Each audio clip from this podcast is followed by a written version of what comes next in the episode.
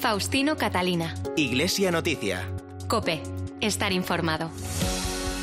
Saludos amigos, muy buenos días. Son las ocho y media de la mañana de este domingo, segundo de cuaresma y último día de febrero de 2021. Este es el momento de comenzar la cita semanal en la cadena Cope con la actualidad religiosa. Esto es Iglesia Noticia, media hora de información con lo más destacado en estas jornadas en España y en el mundo. Será hasta las nueve de la mañana en que llegará la transmisión de la Santa Misa. Hoy hacemos este programa con Mila Sánchez en el control de sonido y Nacho de Gamón en la producción. Lo primero, nuestros titulares. La Comisión Permanente de la Conferencia Episcopal reunida esta semana ha analizado el nuevo plan pastoral, el funcionamiento de las oficinas diocesanas de ayuda a las víctimas de abusos y las nuevas leyes de educación y eutanasia. Mientras tanto, en el Vaticano, el Papa y la Curia han participado en los ejercicios espirituales en vísperas del viaje de Francisco a Irak, previsto para el próximo viernes y que será el primero que realiza desde que comenzó la pandemia del coronavirus. Los episcopados de Europa han pedido que la vacunación llegue a los países más pobres esta semana en que han celebrado sus asambleas plenarias las conferencias episcopales de Francia y Alemania.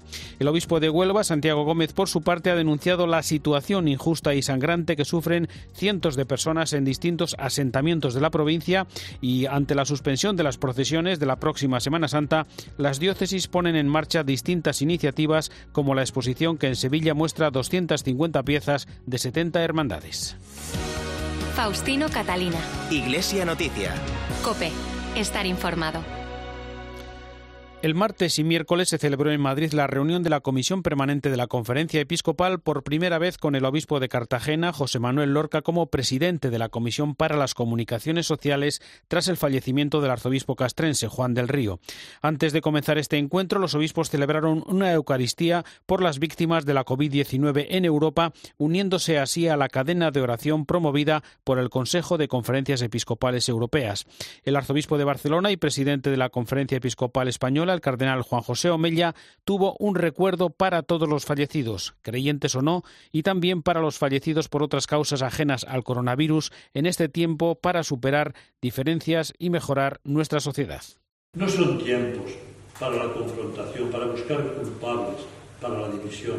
Son tiempos para tender las manos, para acariciar, para perdonar, para acompañar, para caminar juntos y tratar de evitar más sufrimientos. Son tiempos de perdón y de mirar al futuro. Ojalá que esta experiencia vivida sea también una oportunidad para avanzar en el camino espiritual. Todo no acaba en el cementerio. Tenemos ansias de eternidad. Dios nos hizo para Él y nuestro corazón anda inquieto hasta que no descanse en Él. Los obispos han analizado en esta reunión el borrador del nuevo plan pastoral de la Conferencia Episcopal para el próximo quinquenio, que tiene como título Fieles al envío misionero y que será debatido en la Asamblea Plenaria del mes de abril. También la incorporación de las mujeres como acólitos y lectores tras los cambios decididos por el Papa y la puesta en marcha del plan de formación de los seminarios. En la rueda de prensa final, el secretario general Luis Argüello habló de otros temas estudiados por los obispos como la nueva ley de eutanasia que continúa su trámite parlamentario una iniciativa que preocupa sobremanera a la Iglesia, ya que, como explicó Monseñor Argüello, abre el camino a que el mal llamado derecho a morir sea tomado por la sociedad sin más como un ejercicio de autodeterminación y el culmen de la expresión de la libertad y de la autonomía absoluta del paciente. La ley en su primera redacción ya suponía para nosotros una gran preocupación y sobre ella nos hemos pronunciado de manera reiterada. Las posibles enmiendas que amplíen las posibilidades de la ley, que abran el camino a hacer del ejercicio del suicidio asistido, de la decisión de morir, sin más un ejercicio de autodeterminación y que incluso sea presentado como el culmen de la expresión de la libertad, puesto que un sujeto en el ejercicio de su propia libertad puede incluso decidir acabar con su propia existencia, nos preocupa sobremanera. Más aún si además unimos este tipo de propuestas sobre la ley de eutanasia sobre otras que en definitiva tienen la misma mirada antropológica. Monseñor Luis Argüello comentó también el acuerdo de los obispos para proponer un texto genérico con orientaciones concretas para que las personas que así lo deseen puedan pedir que no se les practique la eutanasia. Es el llamado testamento vital. Nosotros queremos extender y ofrecer a todos los ciudadanos, a todos los españoles, miembros de la Iglesia o no, que quieran hacer esta previsión que por otra parte el propio proyecto de ley prevé la posibilidad de que se realicen una declaración de últimas voluntades, de previsión en lo que se refiere a la posibilidad de la aplicación de la eutanasia o no, otros aspectos referidos a los cuidados paliativos. Entonces nosotros esto queremos ofrecerlo a través de una propuesta. Las comunidades autónomas tienen una previsión del registro de últimas voluntades que estableciendo a veces criterios diferentes. Nosotros queremos ofrecer un texto genérico y luego al mismo tiempo ofrecer unas indicaciones, unas orientaciones para ver cómo esto pudiera realizarse en cada una de las comunidades autónomas. En el amplio capítulo de nombramientos recordamos la renovación de Manuel Bretón y Natalia Peiro como presidente y secretaria general de Cáritas Española para un segundo trienio. Además, la Comisión Permanente ha dialogado sobre el trabajo de las oficinas creadas en todas las diócesis españolas para la protección de menores, la formación y la atención a las víctimas. Estamos ante un grave problema social, con vergüenza de que hemos participado personas consagradas, pero también con ánimo y con esperanza de que en este último tramo los propios datos realizados por agencias externas a la propia vida de la Iglesia reconocen que el número de personas vinculadas institucionalmente a la Iglesia que han causado abusos es muy pequeño y que por otra parte las medidas puestas en marcha han sido seguramente muy por encima de la media de otros ámbitos o sectores que en este tipo de estudios se nos dice que están afectados por las cuestiones de abusos. La Comisión de Educación y Cultura informó a los obispos de los trabajos sobre la nueva ley de enseñanza, en especial del foro hacia un nuevo currículo de religión católica, cuya primera sesión tuvo lugar en la tarde del martes con la participación, entre otros, del cardenal Bañez presidente del Consejo de Conferencias Episcopales de Europa, y del secretario de Estado de Educación, Alejandro Tiana. Lo más destacado de este foro nos lo recuerda Nacho de Gamón. Buenos días. Buenos días, Faustino. Los obispos españoles invitan a la participación para diseñar el nuevo currículo de religión. Ante la reciente aprobación de la LOMLOE, con la cual será necesario actualizar los currículos de los alumnos, la Comisión Episcopal para la Educación y la Cultura ha puesto en marcha una iniciativa con la que pretende, a través de unos foros, iniciar un proceso de diálogo que permita a la comunidad educativa considerar las cuestiones a tener en cuenta en la revisión del currículo de la asignatura de religión católica. En la primera edición de estos foros, el presidente de la Comisión Episcopal, Monseñor Alfonso Carrasco Rouco, apelaba al diálogo con el Ministerio para que la clase de religión sea de oferta obligatoria, de libre elección y evaluable. Todavía hay tiempo para continuar el diálogo con el Ministerio buscando escenarios de acuerdo y de consenso. La jurisprudencia ya no parece dejar margen para otro escenario diferente a que sea evaluable en los mismos términos y con los mismos efectos que las otras materias. Así se regulaba ya en la LOE y así esperamos que se mantenga. Aspiramos, por nuestra parte, a una plena consideración académica. El obispo de Lugo también habló de la preocupación por el contenido de la materia y por el profesorado que la imparte. La falta de consideración de la nota de religión en las notas medias desprestigia la materia escolar y el trabajo de su profesorado. Resulta decisivo que la carga lectiva finalmente prevista para la asignatura de religión sea suficiente para que pueda hacer su aportación propia a la educación integral de los alumnos. Nos preocupa una última cuestión, la de la igualdad y el equilibrio escolar entre los alumnos que optan por la enseñanza religiosa y los que no. Solicitamos que se busquen soluciones equitativas. En esta primera sesión del foro participó el presidente del Consejo de Conferencias Episcopales de Europa. El cardenal Angelo Bañasco señaló la importancia de que la Iglesia mantenga su misión educativa. La responsabilidad educativa de la, la responsabilidad educativa de la Iglesia no es una iniciativa suya particular, sino que es intrínseca a su misión evangelizadora. Si la Iglesia renunciara a educar, renunciaría a evangelizar, se negaría a sí misma. Otro de los participantes en este foro online fue el secretario de Estado de Educación. Alejandro Tiana reconoció que sin diálogo no hay posibilidad de entendimiento y señaló que la asignatura de religión sí tiene un papel en la LOMLOE. La asignatura de la religión escolar tiene un, lugar que no será el Ministerio quien tenga que definirlo, pero creo que sería lógico que fuera en concurrencia con este modelo general que es el que va a regir un poco el conjunto. Es un planteamiento mucho más novedoso para lo que hoy en día tenemos como desafíos y que me parece que puede implicar un paso adelante en nuestro sistema educativo. ¿no? Si somos capaces de hacerlo, si esos contenidos sabemos aquilatarlos y no hacerlos eh, excesivos y que abrumen y si ayudamos al profesorado a evaluar lo que es realmente pertinente para ese desarrollo de competencias, etcétera, pues yo creo que, que, podemos dar un paso adelante. La próxima sesión de este foro online, la segunda de las cuatro previstas, se celebrará el próximo martes 2 de febrero y tendrá como tema Retos de la escuela y la sociedad del siglo XXI a la educación religiosa escolar. El pluralismo religioso en España ha sido analizado en el encuentro de delegados episcopales y directores de secretariados de relaciones interconfesionales. Entre otros han intervenido el rector del Pontificio Instituto de Estudios Árabes e Islámicos de Roma, Diego Sarrio, y el patriarca latino de Jerusalén, Pierre Batista Pizzabala. El secretario de la Comisión de Relaciones Interconfesionales es Rafael Vázquez hay gente bastante comprometida en este, en este tema que poco a poco pues va avanzando cada vez más. Llevamos un recorrido también bastante extenso y que necesitamos seguir potenciándolo porque realmente pues es una realidad que se va haciendo cada vez más presente sea por las distintas confesiones cristianas que están en España como también por cuestiones de, de flujos migratorios se van haciendo presentes otras confesiones cristianas y también miembros de otras religiones. Y tenemos que seguir abriéndonos a, este diálogo que es cada vez más necesario. El obispo de Huelva, Santiago Gómez, considera una injusticia clamorosa la situación de las personas que viven en los asentamientos de la provincia. Con Caritas ha pedido a los agentes sociales y políticos que aborden con urgencia este desafío con una mirada integral para buscar soluciones humanas y definitivas. Cope Huelva, Ana Oreiro.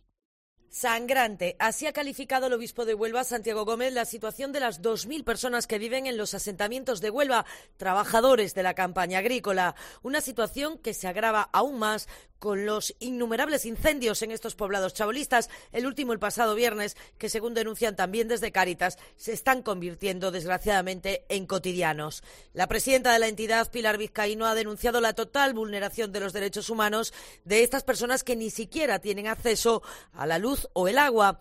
Exige la actuación de las administraciones, la responsabilidad no puede recaer en las entidades o ONGs que trabajan con los colectivos.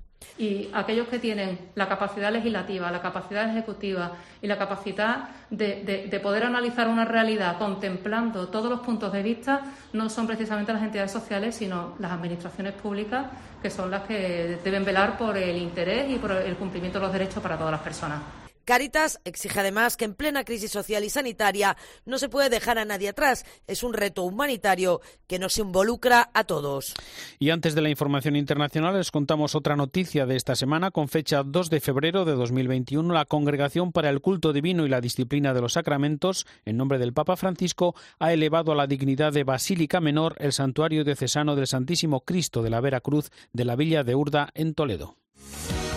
Faustino Catalina. Iglesia Noticia. Cope. Estar informado. Y comenzamos la actualidad internacional en el Vaticano menos intensa de lo habitual esta semana, ya que el Papa y la Curia han participado en los ejercicios espirituales de forma virtual hasta este viernes, pero también una semana en la que se han intensificado los preparativos del primer viaje de Francisco desde que comenzó la pandemia del coronavirus, que el próximo viernes le llevará hasta Irak. Además de su encuentro con líderes musulmanes, el Papa visitará a la minoría cristiana que tanto ha sufrido y sufre en aquel país en los últimos años. Vamos a recordar lo más destacado del programa con la corresponsal de COPE en Roma y el Vaticano, Eva Fernández. Buenos días. Buenos días. Aunque parecía casi imposible que este viaje pudiera llegar a realizarse, el próximo viernes el pontífice aterrizará en Bagdad, en el que será su trigésimo tercer viaje internacional. Durante tres días visitará seis ciudades. Le escucharemos en cuatro discursos, dos homilías, un ángelus y una oración de sufragio por las víctimas de la guerra. El fin prioritario de este intenso recorrido es transmitir a la comunidad cristiana que ha retornado a sus casas tras una dura persecución que Francisco y la Iglesia está con ellos y que no se les va a dejar solos. Con este histórico viaje a Irak, Francisco se convierte en el primer pontífice que pisa este país de mayoría musulmana, castigado por décadas de guerra y violencia fundamentalista. Un destino no exento de riesgos al que el Papa acude con un fin muy concreto, alentar, acompañar y llenar de esperanza a los cristianos perseguidos que poco a poco van regresando. No será un viaje de masas porque hay restricciones por el coronavirus, pero a pesar de todo, Francisco afrontará una intensa agenda. Bagdad, Ur de los Caldeos, tierra de Abraham, Erbil, la capital del Kurdistán iraquí, Mosul, ciudad arrasada por el Daesh, Caracos y la llanura de Nínive, vinculada a los orígenes del cristianismo y donde vive la mayor parte de los cristianos iraquíes. En Caracos visitará la iglesia de la Inmaculada Concepción, destruida durante la invasión del Estado Islámico en 2014. Será en Erbil donde tendrá lugar la misa más numerosa. En Mosul se rendirá homenaje a las víctimas de la guerra y a los pocos cristianos, cerca de 400.000 que han quedado en el país tras la brutal persecución. De especial trascendencia será la visita a Nayaf, la ciudad santa de los chiíes, donde se reunirá con el ayatolá al-Sistani, un encuentro considerado fundamental en el diálogo con el Islam. En la llanura de Ur, ligada a la historia del cristianismo y del profeta Abraham, se realizará un encuentro interreligioso. Por fin, Francisco podrá hacer realidad el sueño de San Juan Pablo II, puesto que en aquel momento las circunstancias políticas no le permitieron realizar el viaje. El logo de este desplazamiento toma las palabras de Jesús en el Evangelio de San Mateo, sois todos hermanos, un reflejo del sentido de la visita papal que ayudará a curar heridas y sobre todo a que recuperen la esperanza. Nos detenemos ahora en algunos cambios en la curia vaticana en los últimos días, donde el cardenal Robert Sara ha dejado de ser prefecto de la Congregación para el Culto Divino. Es el momento para el comentario desde Roma de Antonio Pelayo. Buenos días. Buenos días. En sus siete años de pontificado, Francisco ha aceptado la renuncia de tres cardenales de la curia romana. El primero fue el alemán Müller, prefecto de la Congregación para la Doctrina de la Fe, que pretendía mejorar y en cierto modo condicionar la teología del Papa. El segundo fue Angelo Becciu, prefecto de la Congregación para las Causas de los Santos, envuelto en un escandaloso abuso de los dineros vaticanos. Ahora le ha llegado el turno al guineano de Conakry, Robert Sará, el hasta ahora prefecto de la Congregación para el Culto Divino, llevaba más de seis años en ese puesto, es decir, había superado el quinquenio reglamentario de su mandato. Además, había cumplido el 15 de junio del 2020 los 75 años, edad en que todos los obispos deben presentar al Papa la renuncia de sus cargos. Estos datos objetivos desmienten la hipótesis de que se trate de una represalia de Bergoglio a un cardenal considerado, con razón, como uno de los más críticos con él. El pasado año se hizo, por ejemplo, protagonista por ingenuidad o ambición de un montaje que intentaba contraponer a los dos papas, el emérito y el reinante, sobre el tema del celibato sacerdotal.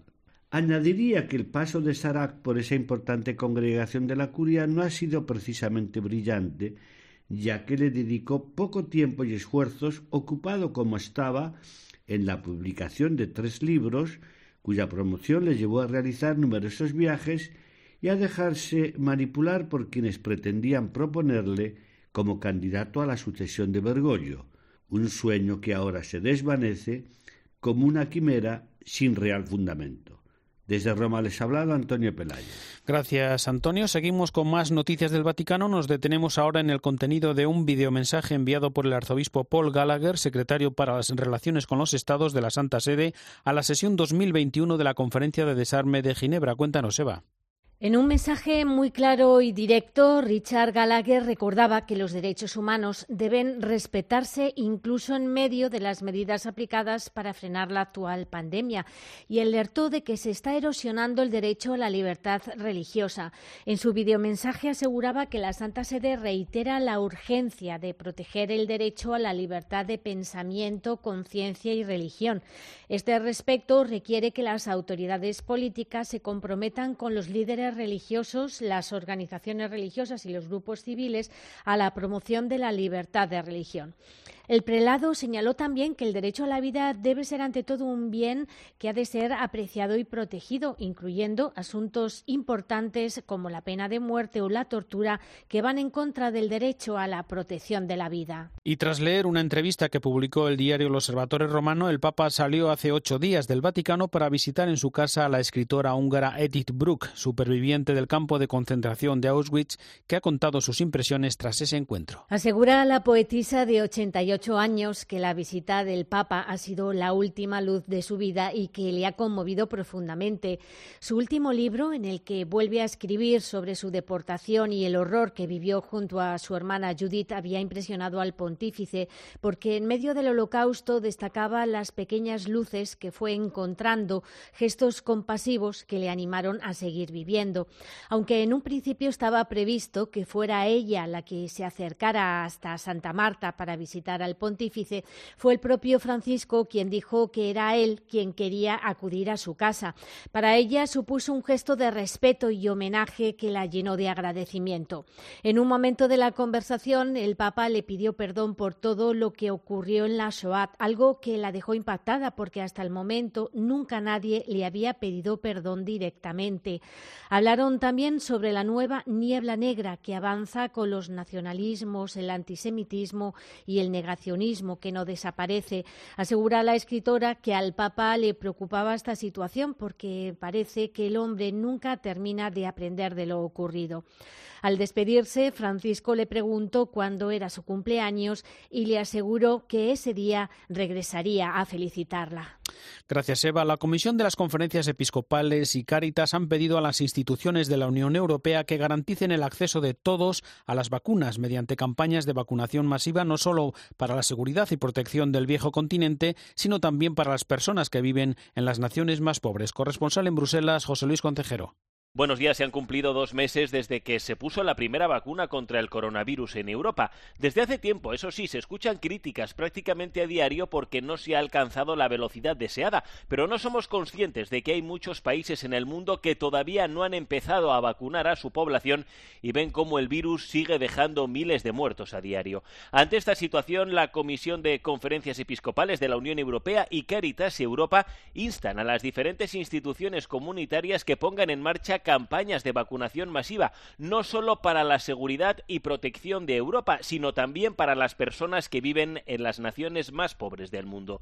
Existe una urgencia moral de hacer que las vacunas estén disponibles y sean asequibles a todos, de acuerdo con los principios de solidaridad, justicia social e inclusión sobre los que se construye la Unión Europea. Para terminar, la Comisión de Conferencias Episcopales pide un mecanismo para paliar las duras consecuencias de esta crisis económica desencadenada por la pandemia que va a aumentar las desigualdades sociales y la pobreza en el mundo.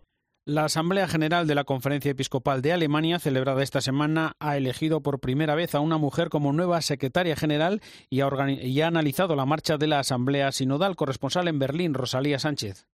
Esta asamblea virtual de primavera ha sido cerrada con la petición de la Conferencia Episcopal de respeto a la vida en respuesta a las nuevas normativas de muerte asistida y con un plan para concentrar seminarios en solo unas pocas sedes, algo a lo que se resisten todavía los seminarios con más vocaciones, aunque la decisión más mediática ha sido sin duda la elección de una mujer, la teóloga Beate Kiles, como nueva secretaria general de la Conferencia Episcopal Alemana, cuyo presidente Georg Betzig ha presentado la decisión como una señal de que estamos dispuestos a cumplir con el anuncio de llevar a las mujeres a posiciones de liderazgo, han sido sus palabras. Beate Quiles, de 50 años, también será la directora general de la Asociación de Diócesis de Alemania. En la Asamblea no se ha tocado, por otra parte, la polémica sobre la diócesis de Colonia, aunque en los periódicos sí han aparecido declaraciones de varios obispos culpando al cardenal Volki de haber dañado la reputación de la Iglesia por la gestión de un antiguo caso de abusos. Se da la circunstancia de que Volki es uno de los pocos obispos alemanes que mantiene en el camino sinodal posiciones, por así decirlo, conservadoras. El camino sinodal, según el pulso de esta Asamblea, sigue adelante con todas sus fuerzas. Y viajamos ahora hasta Portugal, donde se incrementa la labor de Cáritas ante las crecientes necesidades de los afectados por la crisis económica. Corresponsal en Lisboa, Begoña Íñiguez, buenos días. Muy buenos días, Faustino. Portugal continúa confinado, al menos hasta Semana Santa, con todo cerrado y sin ceremonias religiosas presenciales desde finales de enero, aunque la pandemia no ha impedido a Caritas Portuguesa avanzar con su Semana Nacional que tiene su punto fuerte hoy y mañana con el tema Caritas 65 años, el amor que transforma, aunque este año la tradicional colecta con huchas que se realiza en todas las diócesis portuguesas, muy parecida a la española, se ha tenido que sustituir por una colecta digital online para evitar riesgos y contagios. Esta colecta telemática tiene como objetivo reforzar la capacidad de la red portuguesa de Cáritas para dar respuesta al aumento de peticiones de ayuda y a la puesta en marcha de nuevos proyectos sociales, como confirma Cáritas Portuguesa en comunicado. Y es que esta semana tiene lugar en un periodo dificilísimo en Portugal porque el COVID-19 ha dejado a millares de familias lusas en situaciones límite, lo que les ha llevado a pedir ayuda por primera vez y a que las solicitudes se dispararan. En 2020 la red Cáritas Portuguesa concedió apoyos financieros directos por valor de 1,5 millones de euros, a los que hay que sumar ayudas en productos alimenticios, bienes esenciales y otras respuestas sociales de emergencia, como el pago de facturas de luz o de agua, apoyando a casi 100.000 portugueses de norte a sur del país. De vuelta a España les contamos que la editorial BPC y la revista Vida Nueva han organizado un coloquio con el título Vacunados contra la indiferencia, en el que participaron el cardenal Carlos Amigo, Gloria Liliana Franco, presidenta de la Confederación Latinoamericana de Religiosos, y el arzobispo de Boston, el cardenal O'Malley. Yo espero que esta pandemia nos ayude a abrir los ojos a todos, de que estamos conectados, que no podemos vivir separados y sin cuidarnos mutuamente. Por eso estamos aquí eh, en este mundo. Y si no, vamos a, a, dejar destruir nuestro mundo. ¿no? no es una cuestión de simplemente proteger a los que están en los países ricos y dejar que el resto del mundo muera de, del virus, sino si vamos a, a, vencer esto va a ser en todas partes, porque todos estamos conectados.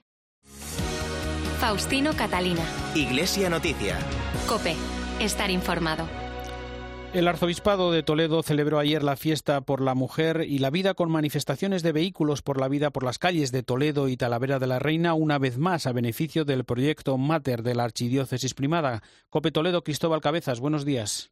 Hola, muy buenos días. Sí, con esta manifestación que en la ciudad imperial contó con la participación del arzobispo de Toledo, se alzó la voz en nombre de millones de mujeres que han quedado silenciadas por el ruidoso pensamiento único que asocia el concepto de mujer libre con aborto. Así se recordó que en España se producen 99.000 abortos al año y que como Iglesia de Toledo se quiere seguir siendo luz en medio del mundo, viviendo en la esperanza y la alegría que supone luchar cada jornada por el milagro de la vida.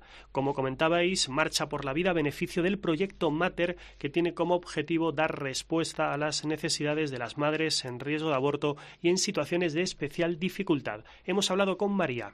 Y también doy gracias por ayudarme con mi hijo, por enseñarme darle el amor que se merece y la educación. Y muchas gracias de todo el corazón por el proyecto Mater caravana de coches por las calles de Toledo y Talavera de la Reina que finalizó con la lectura del Manifiesto por la Vida. La Fundación Cajasol y el Consejo de Hermandades de Sevilla han inaugurado la exposición In Nomine Dei, un recorrido por la historia de su Semana Santa, Cope Sevilla Inmaculada Jiménez. In Nomine Dei, Patrimonio Artístico de la Semana Santa de Sevilla, es el nombre de esta exposición, en la que se pueden ver alrededor de 250 piezas de las 70 hermandades de penitencia de la capital hispalense. La muestra se divide en seis salas, la historia de la Semana Santa, las figuras secundarias en la escultura ornamental, la orfebrería, la joyería, el bordado y el paso de palio. De hecho, en el patio central se puede admirar el paso de palio completo de la Virgen del Patrocinio de la Hermandad del Cachorro. Será, como ha señalado el arzobispo de Sevilla, Juan José Asenjo, un complemento para vivir esta Semana Santa. Vivamos este año con intensidad religiosa nuestra Semana Santa y que esto sea un complemento hermosísimo en el que, bueno, pues podemos disfrutar de la belleza generada por la fe. La posición va a permanecer abierta hasta el próximo 4 de abril y la entrada será gratuita, aunque eso sí, los fines de semana y los festivos será necesaria una reserva previa. Así llegamos al final de esta edición del informativo Iglesia Noticia, programa 1713 en este último día de febrero. Llega ya la última hora de la actualidad en España y el mundo, después la Santa Misa. Hasta el próximo domingo. Feliz semana. Un saludo de Faustino Catalina.